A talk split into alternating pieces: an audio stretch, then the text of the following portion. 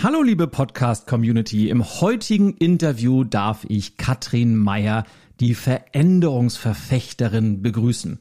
Und ich liebe dieses Wortspiel, weil Katrin ist ehemalige Leistungssportlerin im Fechten und hat diese Leidenschaft, ihre alte Karriere wunderbar mit ihrer neuen Leidenschaft, nämlich dem Change Management verknüpft und ist heute Beraterin für Organisationen, für Unternehmen, wenn es um die Gestaltung von Veränderungen geht. Und natürlich liegt mir selber dieses Thema Change wahnsinnig am Herzen und deshalb freue ich mich auf ein wahnsinnig tolles Gespräch, wo wir uns natürlich darüber unterhalten werden, was Veränderung und Fechten gemeinsam haben, wie sie diese Metapher in ihre tägliche Arbeit einbaut, aber natürlich auch wie immer werden wir einen Blick hinter die Kulissen wagen. Und Katrin, das kann ich jetzt schon mal verraten, hat ganz, ganz viele spannende Infos gegeben, wie sie ihr Unternehmen gegründet hat, was ihre Erfolgsgeheimnisse sind, aber auch welche Hürden sie überwinden musste. Und es lohnt sich wirklich, wie immer eigentlich, Zettel und Stift oder die Notiz-App deiner Wahl rauszuholen und viele, viele Notizen zu machen. Oder eine App wie r.com zu nutzen, also R-A-I-R-R ist eine Podcast-App, die Quotes machen kann, wo man sich Notizen in der App machen kann. Das nur mal am Rande. Unbedingt mal ausprobieren. Und jetzt geht's auch direkt los. Ich will gar nicht zu viel vorweg sagen denn es wartet ein ganz, ganz spannendes Interview auf dich. Viel, viel Spaß! Herzlich willkommen zu Erfolgreich Selbstständig, dem Podcast für Solopreneure, Speaker, Trainer, Coaches, Freelancer und alle, die mit ihrer Expertise ein selbstbestimmtes, digitales und profitables Business betreiben wollen. Auf dich warten Ideen, Impulse und Inspiration rund um die Themen Selbstständigkeit, Unternehmertum und natürlich Veränderung mit deinem Gastgeber, von meinen Kunden liebevoll Mr. Change genannt, inoffiziellem Weltmeister im Kaffeetrinken und HSV-Fan aus Überzeugung, Ilja Reschkowitz. Guten Morgen und hallo, liebe Katrin Meyer. Ganz, ganz herzlichen Dank, dass du heute mein Gast bist. Hallo Ilja, danke, dass ich hier sein darf. Ja, also ich habe dich ja ganz kurz eben gerade vorgestellt, die Veränderungsverfechterin. Also ich bin mal gespannt, in welche Richtung uns das Gespräch führt, weil auf der einen Seite bin ich natürlich super gespannt, wie das Erfolgsgeheimnis deines Geschäftsmodells ist. Auf der anderen Seite äh, vereint uns natürlich auch die Leidenschaft zum Thema Veränderung und du hast ja irgendwie deine zweite Leidenschaft, das Fechten mit dem Thema Change kombiniert. Also mal gucken, wo wir etwas tiefer einsteigen. Aber erzähl doch mal vielleicht ganz kurz nochmal in deinen eigenen Worten, wie ist aus Katrin Meyer die Veränderungsverfechterin geworden? Ja, du kennst es vielleicht, als du begonnen hast, äh, dich selbstständig zu machen. Ich glaube, äh, ich meine, das ist jetzt so zwölf Jahre her oder so. Mhm. Und äh, ich weiß nicht, ob da das Thema bei dir auch schon so akut war. Du musst dich ganz spitz positionieren. Es geht nichts über eine spitze Positionierung. Und äh, das habe ich in verschiedenen Coachings und Seminaren immer wieder gehört. Und das hat mich unwahrscheinlich unter Druck gesetzt, weil Change-Berater und äh, äh, Change-Coaches gibt es ja sehr, sehr viele. Und ich dachte mir immer, mein Gott, wie soll ich mich dort spitz positionieren? Und äh, in einem Seminar in einem Coaching äh, kam dann die Idee, dass ja Change, Veränderung und auch die Kraft dazu auch ganz viel mit den Eigenschaften äh, zu tun hat, die man im Leistungssport braucht, um dort auch erfolgreich zu sein. Und äh, da ich mal Leistungssport gemacht habe, Fechten und dort auch ziemliche Erfolge hatte in, in, in dem Bereich, wo ich mich bewegt habe, kam dann die Idee, das beides miteinander zu verknüpfen und eben daraus ist die Veränderungsverfechterin äh, entstanden. Also ich bin eine Verfechterin von Veränderung. Ich bin auch eine Verfechterin äh, von Struktur und äh, insofern ist dieses Wortspiel entstanden, um ein bisschen sich so auch hervorzuheben und eben in den Köpfen dann der potenziellen Kunden, äh, der Klienten auch zu bleiben. Ich persönlich finde das ein, ein mega cooles Wortspiel ähm, und ich liebe auch Sportmetaphern. Also ich bin persönlich äh, großer Fußballfan und versuche und mache das auch vielleicht zu oft, dass ich äh, Veränderungsmetaphern in Fußballgeschichten verpacke. Mir hat mal vor ein paar Jahren mal eine Leserin geschrieben, Herr Greschkwitz, Ihre Bücher wären eigentlich ganz, ganz toll, wenn Sie nicht immer so viel über Fußball schreiben würden. Ähm, was ist denn aus deiner Sicht, was haben denn Veränderung und Fechten gemeinsam? Was, was verbindet diese beiden Sachen so schön? Also generell Leistungssport oder Sport an sich, da ist ja viel notwendig, dass man Disziplin hat, eine Zielorientierung, den Fokus nicht verliert und vor allen Dingen auch weitermacht, wenn es mal schwer wird. Das Wichtigste ist auch wirklich das Thema Ziele setzen, ne? dass ich weiß, wo ich hin will. Und wenn ich weiß, wo ich hin will, wenn ich eine Vision habe, dann schaffe ich auch die Schritte dorthin zu gehen, egal wie schwer sie vielleicht sind. Mhm. Und äh, gut, das Fechten ist jetzt nun äh, ein besonderer Zusammenhang, den ich mir dort auch äh, ja, konstruiert habe. Äh, das Thema, wir laufen ganz oft mit einer Maske durch die Welt. Wir tragen Masken und zeigen nicht unser, unser wahres Ich. Und das ist auch eine Metapher, die ich dann verwende. Nehmen Sie mal Ihre Maske ab. Oder äh, ein bisschen in Richtung Kampf wir können bestimmte Dinge auch mal ausfechten. Und, und so versuche ich das äh, in meiner Arbeit immer mal mit zu verwenden. Ich, ich übertreibe es nicht so. Also bei, bei mir findet man äh, nicht ganz so viel vom Fechten weil ich äh, eben auch denke, Vielleicht kann man damit auch andere äh, ein bisschen nerven oder so. Insofern versuche ich das ein bisschen äh, dosiert auch einzusetzen. Aber da sind durchaus äh, Dinge, die man dann auch ableiten kann. Auf jeden Fall. Jetzt ist aus meiner Sicht, wenn ich mir Fechten im Fernsehen anschaue, ist das für mich eine Sportart, die unglaublich elegant wirkt, die so ein bisschen so eine Mischung aus Kampfsport und Ballett hat und man hat immer so das Gefühl, die Fechterinnen, die, die schweben so über das Parkett. Aber wie wir alle wissen, was von außen leicht aussieht, ist meistens immer das Ergebnis von ganz, ganz viel und harter Arbeit. Und man sieht diese Disziplin und die Arbeit oft nicht dahinter. Und Veränderung ist ja auch manchmal hart. Und vielleicht mal gefragt, was war denn in deiner Historie bisher so die schwerste, die größte Veränderung, die du durchgemacht hast? Also das war wirklich dieses Aufhören mit dem Leistungssport. Das habe ich damals nicht so begriffen. Und äh, ich bin da in ein unwahrscheinliches Loch gefallen und habe mich versucht, ja, wieder so ein bisschen aufzurappeln und hatte aber eigentlich keine wirklichen Ziele mehr. Und ich, ich habe, ich sag immer, ich habe mein Warum verloren und bin dann so ein paar Jahre, also ein paar Jahre hingedümpelt, habe mein Studium gemacht, mhm. natürlich mhm. auch alles sehr erfolgreich, aber es war nicht mehr, dass ich ein Ziel im Leben hatte. Und äh, das habe ich erst äh, wirklich, als ich Zeit hatte, mich mit mir selbst zu beschäftigen, habe ich das erst im Nachhinein auch reflektiert, was das eigentlich für ein großer Einschnitt im Leben war und äh, warum. Ich habe gut funktioniert. Das, das war nicht das Thema. Ich habe mein Studium auch sehr gut abgeschlossen, aber es fehlte irgendwie was.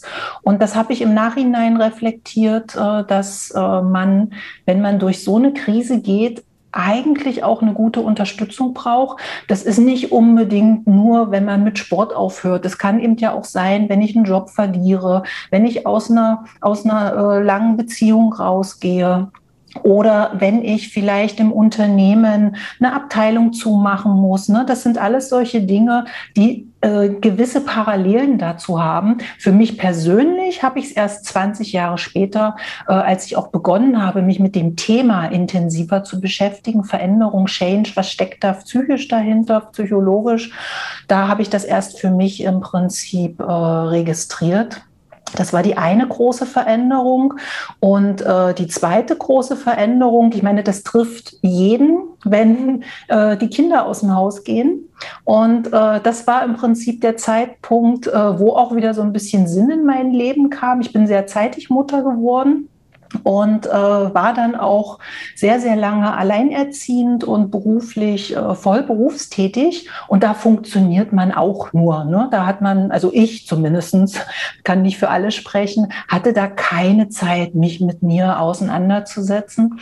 Und äh, und als meine Tochter dann aus dem Haus gegangen ist, da war die Zeit dann da. Also das war auch ein großer Umbruch. Das war jetzt keine Krise in dem, doch, obwohl manchmal sage ich, es war vielleicht eine Art Midlife-Crisis auch, äh, aber jetzt nicht so wirklich was Dramatisches. Ne? Aber da stand ich da und dachte, was möchtest du vom Leben? Da, da, da muss doch jetzt noch was kommen. Ich hatte einen super bezahlten Job. Und ich dachte mir so, dass irgendwie kann es das nicht gewesen sein. Und da habe ich angefangen, mich mit mir selbst zu beschäftigen, äh, habe geschaut, was will ich denn wirklich, in welche Richtung. Und äh, das war die, äh, ja, das war eine große Veränderung, ein großer Schnitt im Leben. Und dann natürlich der Schritt äh, in die Selbstständigkeit nach so vielen Jahren wirklich mit einem total sicheren Job, ein sehr, sehr gutes Einkommen. Äh, viele haben mich für verrückt erklärt, dass ich diesen Schritt gehe. Und äh, das war eine große Veränderung. Äh, ich habe dort auch wirklich, ich konnte schön beobachten, was man so in Ausbildung auch lernt, was macht denn Angst auch mit dem Körper? Und das war mal total interessant, es wirklich genau beobachten zu können. Manchmal kann man es ja gar nicht zuordnen, wenn ich merke, oh, und dort Verspannung und da tut was weh, weil man nicht so drauf achtet. Aber dieser Schritt in die Selbstständigkeit, das konnte ich genau beobachten, mhm. was Angst mit mir gemacht hat. Cool. Wie lange ist das her bei dir jetzt? Ich habe äh, 2018 habe ich Teilzeit, äh, bin ich in Teilzeit gegangen für zwei Jahre und äh, habe gesagt, ich baue mir das in Teilzeit auf und habe dann zum 01.01.2020 mein, äh, den, den vollständigen Schritt gemacht. Und äh, ja, 2020 ein spannendes Jahr, wie jeder oh, weiß. Ja. Und ich, mein erster großer Auftrag sollte am 17. März losgehen. Und ich bekam dann am 16. die Info, es ist erstmal alles abgeblasen. Und da habe ich ganz kurz überlegt, mm und jetzt äh, bist du immer noch glücklich über den Schritt? Und ich habe es aber bisher, ich habe es bisher nicht bereut. Oh, das finde ich super cool. Und ja, ich sag mal, habe ich schon viele Gäste auch gehabt, die auch im, in der Corona-Zeit gegründet haben. Und ich habe bei allen immer so rausgehört, ja, es war natürlich wahrscheinlich einer der schlechtesten Zeitpunkte, die man sich hätte aussuchen können, einfach weil die Rahmenbedingungen so massiv unberechenbar und schwer waren. Auf der anderen Seite so den perfekten Zeitpunkt gibt's wahrscheinlich nie. Und im Nachhinein, wenn man es in der Zeit schafft, dann kann einem doch gar nichts mehr irgendwie ja. beeindrucken, oder? Das, das habe ich, das ich zu mir auch gesagt. Wenn ich das überstehe, dann überstehe ich alles. Ich habe immer so gehört, wenn ich mich ausgetauscht habe mit anderen Selbstständigen oder eben in, in solchen Seminaren, äh, Gründungsseminaren, dass so eine ganz schwere Phase so, also nach dem zweiten, dritten Jahr wird es so ganz kritisch und äh, vielleicht kommt das ja noch. Äh, sicherlich werden äh, einige kritische Phasen kommen, aber ich dachte mir so, okay, dann hast du das halt gleich im ersten Jahr mit abgefrühstückt und insofern äh, bin ich da ein bisschen, äh, bisschen gelassener, vielleicht was, was zukünftige Herausforderungen betrifft. Tolles Vorbild. Jetzt hast du eben, Katrin, hast du so ein paar Sachen angesprochen, die ich gerne mal verknüpfen würde. Du hast auf der einen Seite von äh, dieser, dieser Midlife-Crisis, hast du das genannt, gesprochen, also wo du nicht mehr diesen Sinn gesehen hast. Du hast aber auch erzählt, dass du deinen super bezahlten Job aufgegeben hast und alle haben dich für verrückt erklärt. Jetzt interessiert mich natürlich, was ist denn, du hast ja auch von deinem Warum gesprochen, dass das mhm. kurzzeitig mal weg war, aber was ist denn so im Nachhinein betrachtet, was ist oder war dein Warum warum du dich selbstständig gemacht hast, warum du diesen mutigen Schritt gegangen bist. Ich hatte das Gefühl, dass ich in der Sackgasse gelandet bin und äh, auch mit meinen Themen, also ich, habe komme ursprünglich aus dem Projektmanagement, 25 Jahre mache ich das und habe so vor äh, zehn Jahren mit dem Thema Change intensiver begonnen. Und äh, ich hatte irgendwie das Gefühl, äh, dass ich auf der Stelle trete, dass ich nicht mehr vorankomme mit meinen Themen und äh, gerade so auch Projektmanagement-Tools, Projektmanagement-Philosophie, auch das Thema Change, das ist manchmal in großen Unternehmen ein bisschen schleppend. Und ich habe zwar eine sehr, sehr hohe Frustrationstoleranz, also sehr hartnäckig, quasi zehn Jahre habe ich äh, an diesen Themen dort, äh, dort auch mitgearbeitet, aber irgendwann das Gefühl, hier ist nicht mehr mein Platz. Mhm. Und äh, was waren dann meine Beweggründe? Ich habe sehr, sehr deutlich gemerkt, dass mein Wert Sicherheit gegen ganz stark anfing zu kämpfen gegen den Wert äh, Freiheit und Selbstbestimmung. Und äh, ich habe jahrelang funktioniert, gut funktioniert und wirklich von von Kindheit an, weil ich habe mit dem Sport mit acht Jahren angefangen und bin zwei, zweieinhalb Jahre nachdem ich aufgehört habe oder, oder drei Jahre danach äh, bin ich äh, schwanger geworden. Insofern habe ich mein Leben lang nur funktioniert. Und ich wollte mehr Selbstbestimmung in meinem Leben haben. Das war das eine, also mein eigener Herr, meine eigene Frau sein. Und das andere, ich wollte mit Menschen arbeiten, die wollen, die äh, die Veränderung wollen, die, die die Ziele haben und ja, die für die Ziele kämpfen, dort einstehen, Schritte gehen und sich bewegen wollen. Und das hat man manchmal in so einem großen Konzern halt nicht. Und das waren so die zwei Beweggründe. Selbstbestimmung, mehr Zeit auch für mich, das, äh, das äh, hängt da für mich so ein bisschen mit zusammen. Also mal zu sagen, okay, wenn mir heute danach ist, dann, dann äh, kümmere ich mich mal heute nur um mich selbst. Und äh, genau, das waren so die zwei großen Sachen, Selbstbestimmung und mit Menschen arbeiten, die wollen. Das kann ich so gut nachvollziehen. Jetzt muss ich mal gucken. Ich habe jetzt gerade vier Ideen gleichzeitig im Kopf. Davon muss ich dreimal parken, weil ich bei einer Sache unbedingt einsteigen möchte. Das interessiert mich einfach.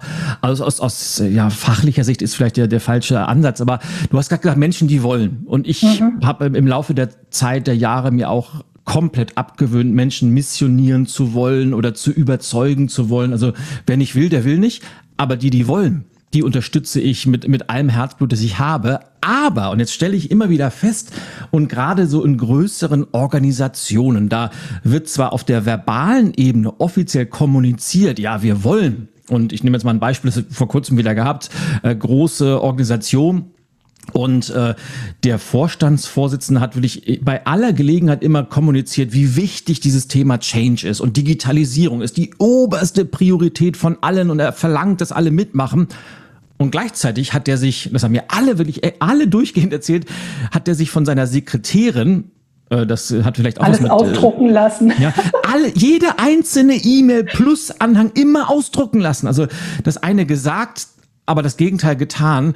Wie gehst du mit solchen Sachen um? Also sagst du dann gleich, nee, solche Aufträge nehme ich nicht an oder wie machst du das? Oder kennst du das überhaupt? Ja, ich kenne das auf jeden Fall und äh, ich bin noch also aus meiner Sicht oder ich traue es mir noch nicht. Äh, ich bin noch nicht in der Situation, dass ich äh, solche Aufträge ablehne. Ich komme dann auch wieder so ein bisschen in so ein Kämpfertum. Irgendwie kriegst du das schon hin. Und du kriegst sie vielleicht auch überzeugt und vielleicht kannst du auch reden. Das ist auch immer mein Reden. Dieses Sprichwort gibt schon lange, aber es ist so, so, so wahr der Fisch fängt vom Kopf an zu stinken. Und wenn, wenn in der obersten Führungsebene Dinge nicht gemacht werden, die gesagt werden, dann trägt sich das immer weiter nach unten. Und zurzeit gehe ich dann noch äh, ran und denke, dass vielleicht kriegst du das auch hin. Insofern widerspricht das ein klein bisschen dem, ich will mit Menschen arbeiten, die, äh, die wollen. Das ist mir auch kürzlich noch mal so ganz, ganz bewusst geworden, als ich so ein paar schwierige schwierige Workshops hatte. Nach, äh, das war eine, eine Phase, wo ich dann auch wirklich dachte, man, eigentlich wolltest du mit Menschen arbeiten, die hm. wollen. Äh, weil du auch über Geschäftsmodell gesprochen hast, das hat mich dazu bewogen, vielleicht noch mal drüber nachzudenken, in welche Richtung ich mich auch entwickeln will von der Beratung her. ich versuche zurzeit noch Verständnis zu schaffen und äh, Überzeugung äh, oder, oder diejenigen auch zu überzeugen, dass bestimmte Sachen wichtig sind. Das ist zurzeit meine Strategie, wie ich, äh, wie ich vorgehe. Sehr cool. Jetzt habe ich mal eine Frage, die die ich auch immer ganz, ganz spannend finde und ich weiß, dass das immer ganz, ganz viele Hörerinnen und Hörer auch ähm, beschäftigt, weil ich kenne ganz viele, die vielleicht in einer ähnlichen Situation waren wie du, ich früher ja auch, die irgendwie einen guten Job haben, aber irgendwie merken, da muss doch noch mehr sein und angetrieben sind von Freiheit, Selbstbestimmung, was auch immer dir so der Antrieb ist. Aber wie bist denn du auf deine Geschäftsidee gekommen? Und äh, Zusatzfrage vielleicht hinterher, weil bei dir auf der Webseite steht ja auf der einen Seite die Veränderungsverfechterin, hast du Beraterin als zweites großes Schlagwort. Also wie bist du auf deine Idee gekommen und wie würdest du dein Geschäftsmodell heute jemandem erklären? Ich wollte ganz anders starten oder ich habe es auch versucht, anders zu starten in der Teilzeit. Meine erste Idee war, dass ich Frauen unterstütze im Veränderungsprozess, ungefähr in diesem Alter, wo man sagt, da gäbe es eine Midlife-Crisis. Frauen unterstützen, die sich neu ausrichten wollen, die entweder, wenn die Kinder aus dem Haus sind, nochmal durchstarten wollen oder andersrum. Es gibt ja auch viele andere Modelle, die sind äh, sehr, sehr äh, karriereorientiert in der Entwicklung unterwegs und überlegen dann mit 35, 36, ob ich jetzt Familie gründe. Und das sind große Umbruchphasen. Und das war meine erste Idee, dort zu starten, Programme. Ich habe auch Seminare und Programme entwickelt, äh, Frauen in dieser Phase zu unterstützen. Und äh, eventuell habe ich nicht genügend Ausdauer gehabt, habe ich nicht genügend Mut gehabt, das weiter zu verfolgen.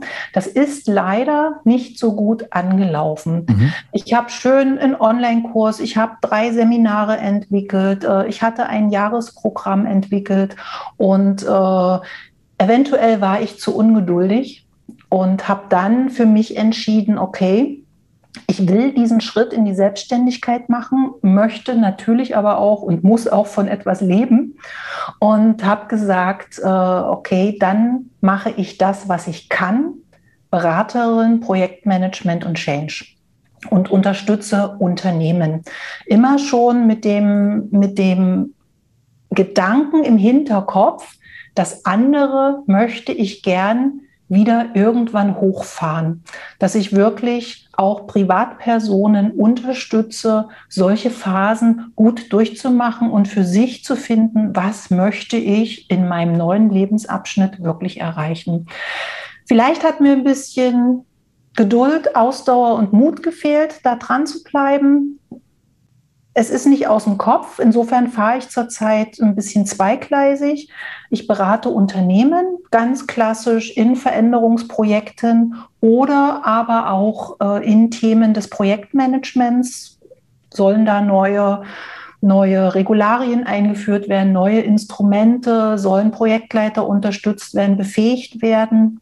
Äh, ich biete da auch verschiedene, verschiedene kleine kleine Lernimpulse an zu den Themen, die man als Projektleiter, aber auch als Change Manager oder als ganz normaler Mitarbeiter braucht. Und, äh, oder eben Unternehmen begleite ich in, in, in Change-Projekten wenn bestimmte Dinge ausgewählt werden. Die gute Kombination ist, da arbeite ich auch mit einem Kooperationspartner zusammen. Wenn ein Unternehmen Projektmanagement-Prozesse und Projektmanagement-Software einführen will, braucht es auch einen starken Change. Und da kann ich das absolut verbinden, beide Kompetenzen. Und äh, das ist zurzeit das Hauptgeschäft, was ich mache. Im Gedanken ich möchte gerne diese Unterstützung von Privatpersonen äh, wieder aufleben lassen, damit, äh, ja, das sind auch ja viele Menschen, die wirklich ja wollen. Und äh, da bin ich gerade am Überlegen, wie kann ich das äh, wieder integrieren. Ich finde das auch super spannend. Also gerade dieser Ansatz mit, mit, der, mit der Zielgruppe Frauen äh, ab was weiß ich, 28 plus oder wann auch immer.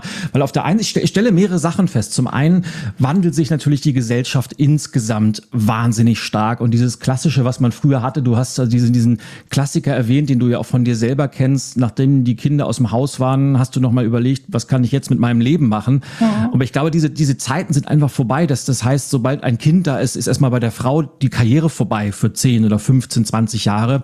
Das wandelt sich glücklicherweise, muss man ja dazu sagen. Ja. Und auch in Unternehmen stelle ich fest, dass dieses Thema Führung oder das Thema Leadership immer weiblicher wird, dass immer mehr Frauen in Führungspositionen reinkommen.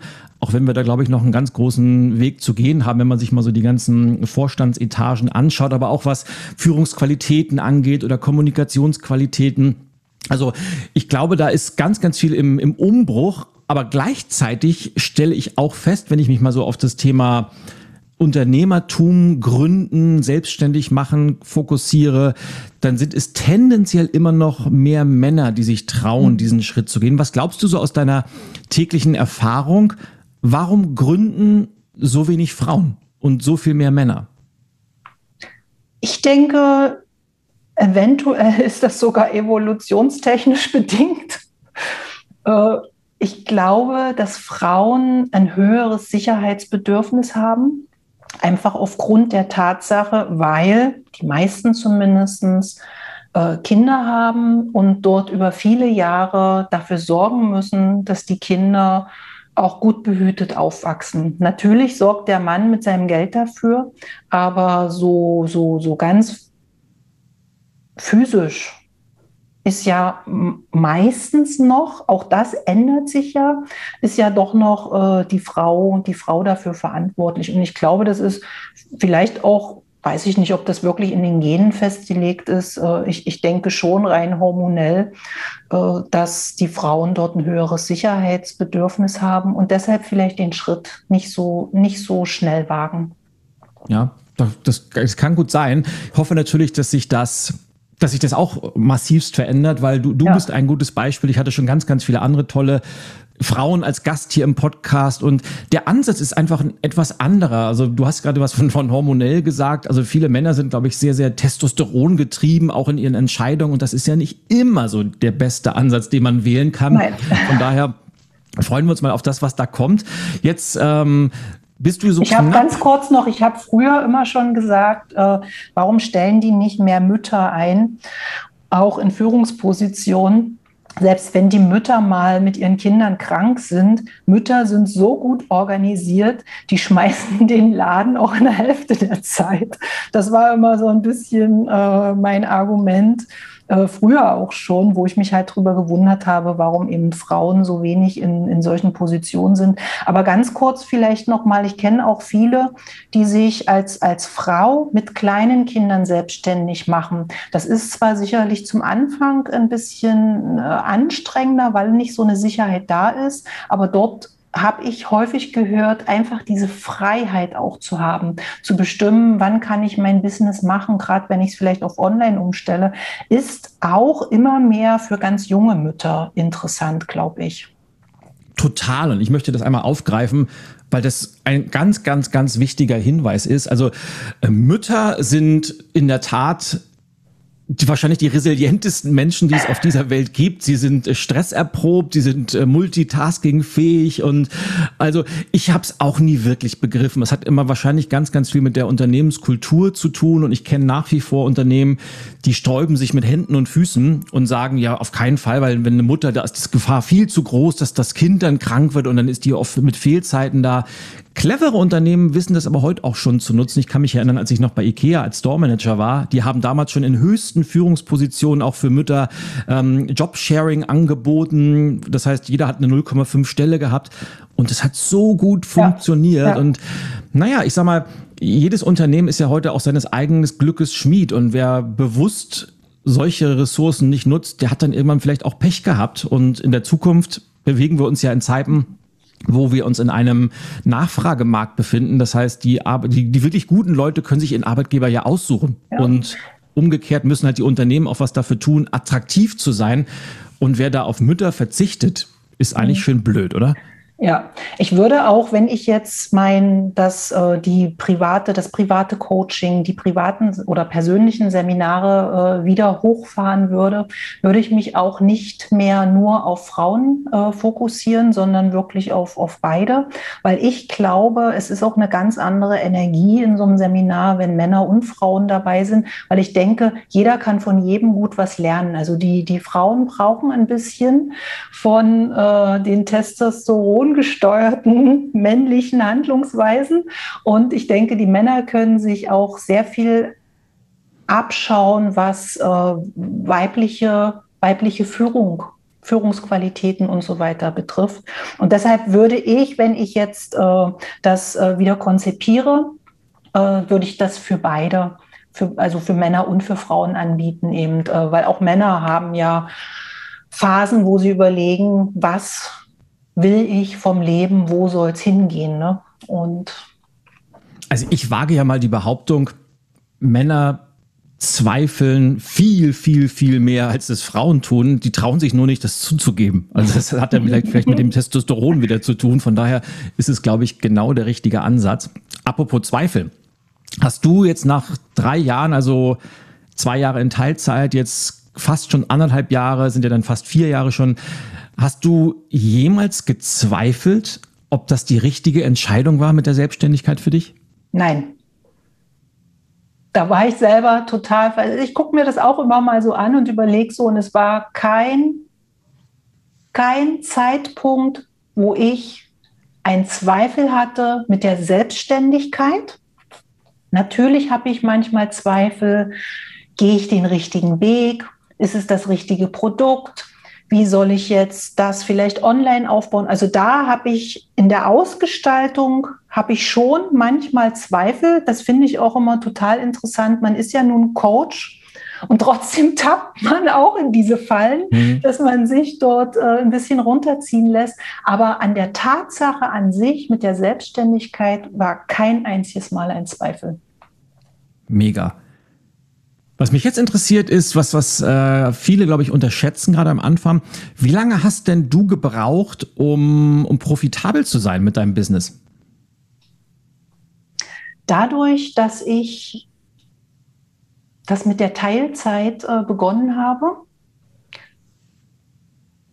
und mit einem Kooperationspartner auch zusammengearbeitet habe, gab es noch gar keine Zeit, wo ich nicht profitabel war. Das ist vielleicht Luxus, das weiß ich. Aber äh, die, die erste Phase mit dem Kooperationspartner, sich also dort im Prinzip in Projekten mit eingesetzt zu werden, das hat mir eben auch die Sicherheit gegeben, dass ich, äh, ja, dass ich auch für mich selber fungieren kann. Und parallel, da habe ich sehr viel Wert drauf äh, gelegt, viel auch zu Netzwerken, weil das mhm. war eine ganz große Erkenntnis zum 01.01.2018, wo ich denke, oh, wen kennst du denn eigentlich außerhalb des Konzerns? Und äh, das war eine große Erkenntnis, wie wichtig Netzwerken ist. Und ich habe die zwei Jahre genutzt, einerseits eben über den Kooperationspartner Aufträge abzuarbeiten, aber ganz, ganz viel Zeit investiert in Netzwerken. Ich habe auch Vorträge gehalten, bin in, bin in Organisationen eingetreten, Gesellschaft für Organisation, in den Bund für Trainer äh, und, und Berater so dass ich dort wirklich auch Kontakte knüpfe. Und darüber habe ich dann auch eigene Aufträge akquiriert. Und jetzt ist es halt so eine Mischung. Klasse. Wenn du jetzt das Kooperationspartner, also erstmal vielleicht, das, das ist ja auch immer ganz wichtig, man muss ja nicht immer gleich von 0 auf 100 anfangen, sondern du hast jetzt auch zwei Jahre das, das teilzeitmäßig gemacht und das machen ja ganz, ganz viele, dass man das so, so langsam anlaufen lässt und irgendwann dann ja, den kom komplett ins Wasser reinspringt und dann anfängt zu schwimmen. Das ist ja durchaus immer eine, eine sehr empfehlenswerte Strategie. Und das Wasser war kalt zum das, 2020.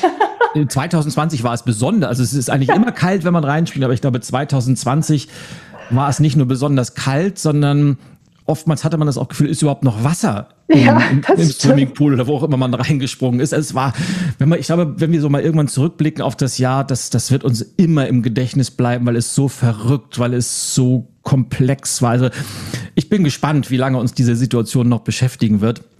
Aber jetzt hast du gerade vom Kooperationspartner gesprochen. Ist das denn nicht so ein bisschen gewesen, du hast jetzt gerade die, die Festanstellung hinter dir gelassen und bist gleich wieder in die nächste Abhängigkeit rein? Oder wie hast du das damals gesehen oder heute noch? Dadurch, dass ich auch Aufträge dort bei dem Kooperationspartner Aufträge abgelehnt habe, habe ich das nicht als, äh, als, Zwang, als Zwang empfunden. Ich habe mir natürlich darüber Gedanken gemacht, dass ich nicht nur diese Aufträge über den Kooperationspartner bekomme. Das war für mich ein, ein äh, es ist auch ein Freund von mir. Insofern war das für mich ein guter Wegbereiter. Und äh, deshalb habe ich so viel auch mit, äh, mit dem Netzwerken und Vorträge halten mhm. und sich einbringen in Communities zum Austausch zu fachlichen Themen.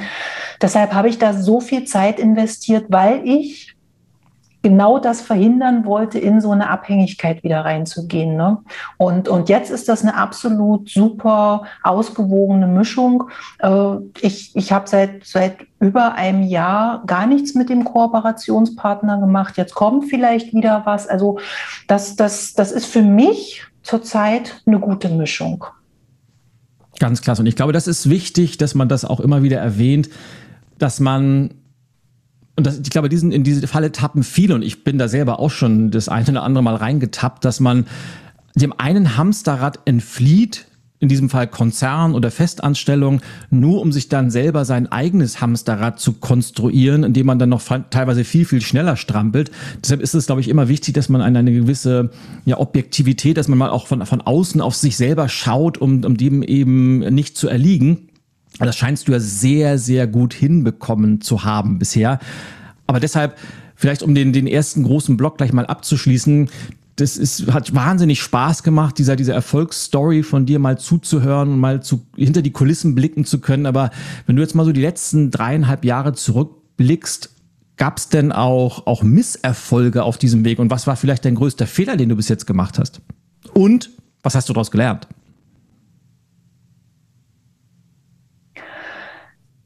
Wenn ich das als Misserfolg betrachte, dann würde ich eben sagen, dieses, dieser Aufbau dieser, dieser Online-Beratung, also dieses Online-Businesses mit dem Webinaren, mit den Online-Seminaren, da stark ein bisschen die Hoffnung dahinter, eben genau nicht das Hamsterrad, äh, in das Hamsterrad zu geraten, sondern eben ein skalierbares Business aufzubauen. Und äh, ich denke, ich habe dort zu sehr in meinem eigenen Kopf gekramt, um die Seminare zu entwickeln und äh, um das Programm aufzubauen.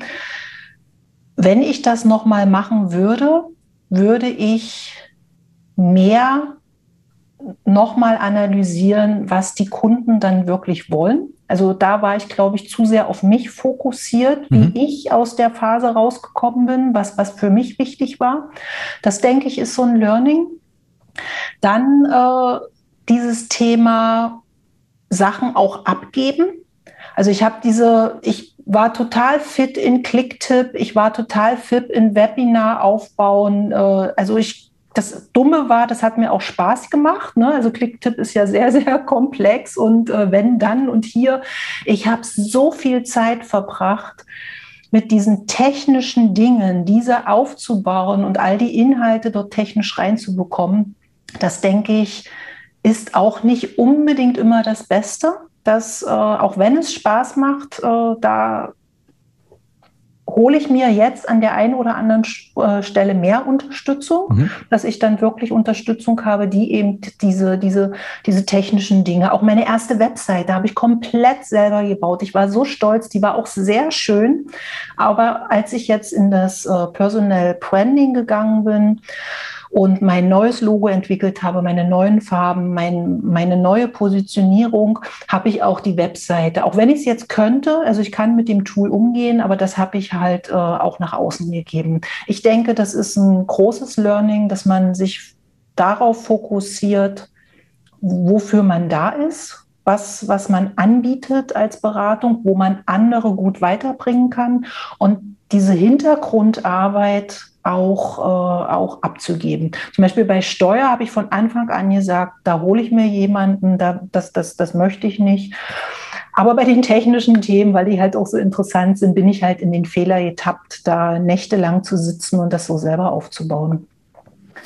Ja, deine Worte ehren dich und ich stimme dir auch total zu, dass man sich natürlich äh, ab einem gewissen Punkt auf seine Kernkompetenz konzentrieren sollte. Ich glaube aber, dass du das wahrscheinlich instinktiv total richtig gemacht hast, weil auch das stelle ich fest. Es gibt ja so zwei Phasen im Leben von uns Unternehmern. Nämlich am Anfang haben wir meistens ganz, ganz viel Zeit und nicht noch so viel Aufträge und noch nicht so viel Einkommen und irgendwann kippt das dann und dann wird die Zeit der Engpassfaktor und ich kann immer nur wieder total empfehlen, das so zu machen, wie du das gemacht hast, nämlich, dass man sich auch die eigenen Prozesse mal anschaut und sich da einarbeitet. Und wenn ich dann, jetzt kommt das Spannende, wenn man es mal weiß, wie man einen Klicktipp aufsetzt, wenn man es mal weiß, wie man eine Webseite designt und wie das funktioniert, dann kann man das nämlich viel, viel leichter delegieren, weil man weiß, wie das funktioniert. Ja. Man muss halt irgendwann den, den Absprung schaffen. Aber ich glaube, es ist nicht das Verkehrteste, wenn man alles einmal gemacht hat vorher. Mhm ja, unter dem Gesichtspunkt hast du sicherlich recht, ja. Jetzt zum Abschluss, bevor ich gleich noch dich äh, zur, zur Hot Seat Runde, die ist ja mal sehr beliebt hier im Podcast, einladen möchte.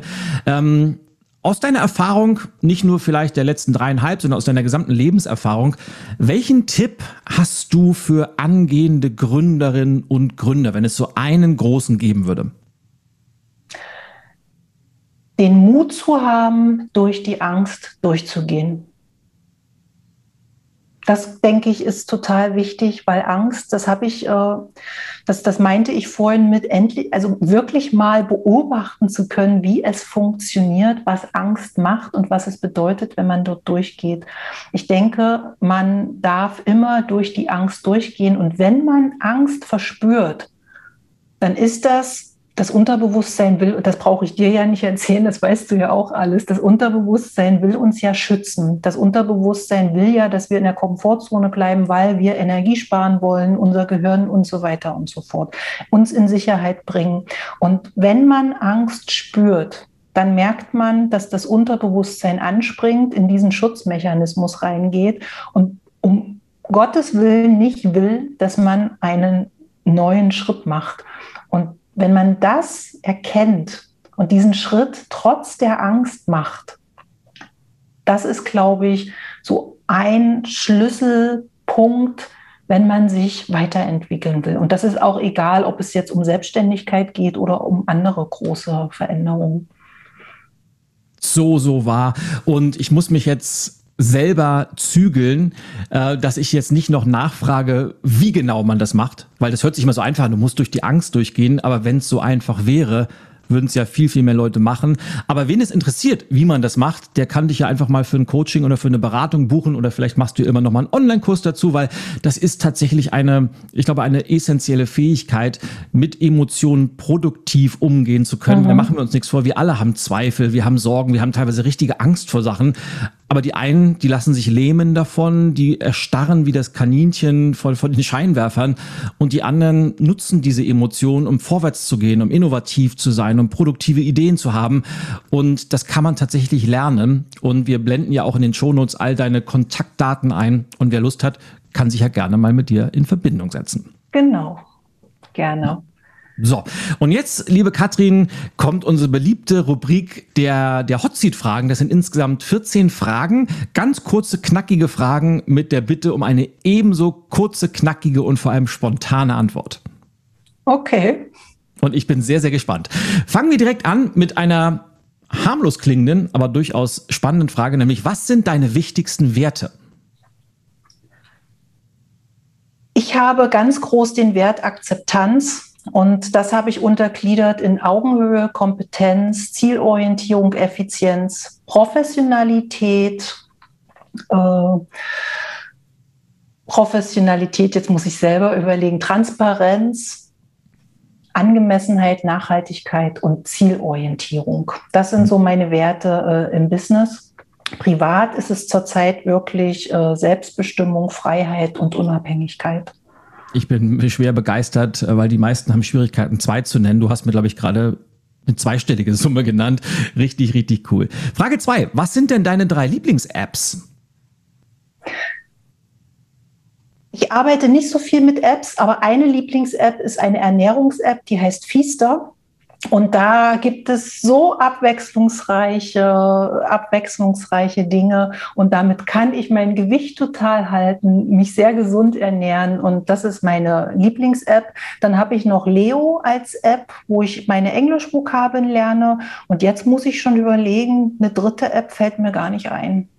Macht nichts. Leo nutze ich übrigens auch sehr, kann ich, kann ich super empfehlen, finde ich persönlich auch wesentlich besser, also wesentlich besser als zum Beispiel Google Translate oder sowas. Mhm. So, Frage drei: Apple oder Windows? Windows. Jetzt, äh, ich musste leider eine Fußballfrage einbauen und wir sind ja beide Wahlberliner. Ich bin bei dir sehr gespannt. Was ist denn dein Lieblingsfußballverein? Klammer auf, wenn du einen hast. Fußball ist mir sowas von egal. Ich habe es befürchtet. Dann kommen wir gleich zu Frage 5. Aber so rein vom Herzen her, Hertha oder Union? Union. Sehr schön. Ich bin ja Aktionär bei Union. Von ah, daher, okay. gute Antwort. Frage 5, Kaffee oder Tee? Kaffee. Frage 6, dein bester Kauf der letzten zwölf Monate? Mein bester Kauf der letzten zwölf Monate. Mein neues Sofa. Frage 7. ja, da kann ich schön drauf flezen mal. Vorher hatte ich ein schickes, aber jetzt ist so ein schönes Fletzsofa. Ach, so ein gemütliches, ja? Ja. Jetzt bin ich gespannt, Berge oder Meer? Meer. Was war die schwerste Entscheidung deiner Karriere? Der Schritt in die Selbstständigkeit. Mhm. Was ist dein Lieblingsbuch?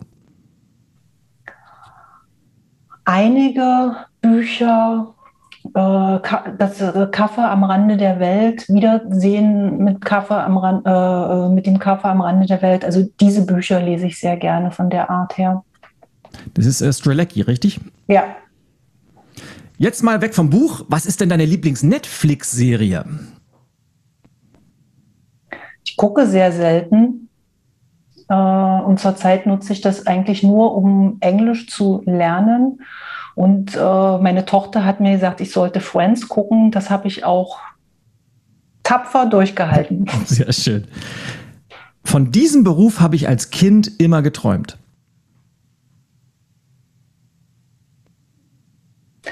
Ich wollte als Kind Weltmeisterin und Olympiasiegerin werden. Und als Beruf hatte ich, glaube ich, Lehrerin im Kopf. Also Olympiasiegerin finde ich mega cool. Also wenn schon, denn schon, oder? ja. Deine Lieblings-Social-Media-Plattform und äh, wie ist da dein Handle? Ich nutze Social Media, wenn ich ehrlich bin, weil man das für das Business braucht. Und ich bin auf Facebook und ich bin auf LinkedIn. Und LinkedIn gefällt mir, glaube ich, so für diese Business-Themen besser. Und da findet man dich ganz normal unter deinem Namen, ja? Genau, genau. Sehr schön. Vorletzte Frage. Wenn du reist, Flugzeug, Auto oder Bahn? Meistens mit der Bahn. Und last but not least, jetzt bin ich gespannt, dein Erfolgsgeheimnis in einem Satz. Mein Gedanke ist als Glaubenssatz, ich fall immer auf die Beine. Oder auf die Füße, sagt man. Ich falle mhm. immer wieder auf die Füße. Ich denke, Glaubenssätze, gute, fördernde Glaubenssätze sind das Erfolgsgeheimnis. Großartig. Liebe Katrin, es war mir ein Vergnügen, es war mir ein Fest. Ich danke dir für deine offenen Antworten. Ich danke dir für deine tollen Einblicke hinter die Kulissen deines Unternehmens, in deine Change-Philosophie. Und jetzt abschließend vielleicht noch eine letzte Frage, wenn jetzt Menschen zuhören und würden gerne Kontakt mit dir aufnehmen. Du hast gerade eben schon gesagt, auf LinkedIn und Facebook findet man dich. Ansonsten, was ist der beste Weg, um dich zu kontaktieren, um dich in ein Netzwerk einzuladen oder in äh, umgekehrt Teil deines Netzwerkes zu werden? Wie macht man das am besten? äh, in Google eingeben, Katrin Meyer, die Veränderungsverfechterin, und da kommt man auf meine Webseite www.katrin-meyer.com. Katrin mit TH, Meyer mit EY. Es ist unglaublich, wie viele es mit diesem Namen gibt, äh, aber mit der Kombination die Veränderungsverfechterin findet man mich schnell. Oder einfach in die Shownotes gucken, da verlinken wir diese Webseite natürlich auch. Liebe Katrin, es war mir ein Vergnügen und ich sage ganz, ganz herzlichen Dank. Ja, ich danke dir. Das war ein sehr inspirierendes, interessantes Gespräch. Danke. Das war der Erfolgreich Selbstständig Podcast. Und wenn du Lust hast, dich mit anderen Hörern und Selbstständigen zu vernetzen, dann schau jetzt vorbei unter www.solopreneur.com club.de